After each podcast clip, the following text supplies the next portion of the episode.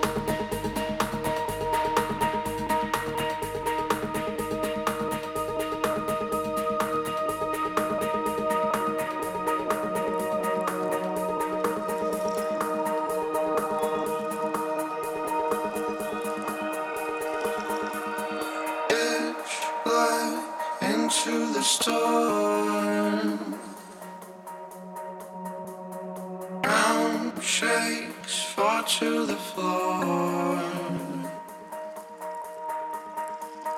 Pitch black into the dawn. Waves break, taking the shore.